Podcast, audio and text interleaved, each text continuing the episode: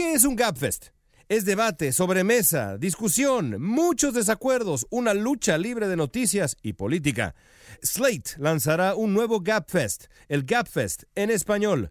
Cada semana un panel de periodistas y expertos te ofrecerán un debate estimulante, inteligente y, esperemos, divertido sobre lo que ocurre en el mundo en español. Descarga y escucha un nuevo episodio de El Gapfest en español todos los jueves en los podcasts de Apple. Hello, I'm León Krauze and I'm the host of Slate's newest podcast, El Gabfest en español. Every Thursday, we will bring you the kind of smart, sharp discussion of the news of the week that you will recognize from Slate's other Gabfests in Spanish.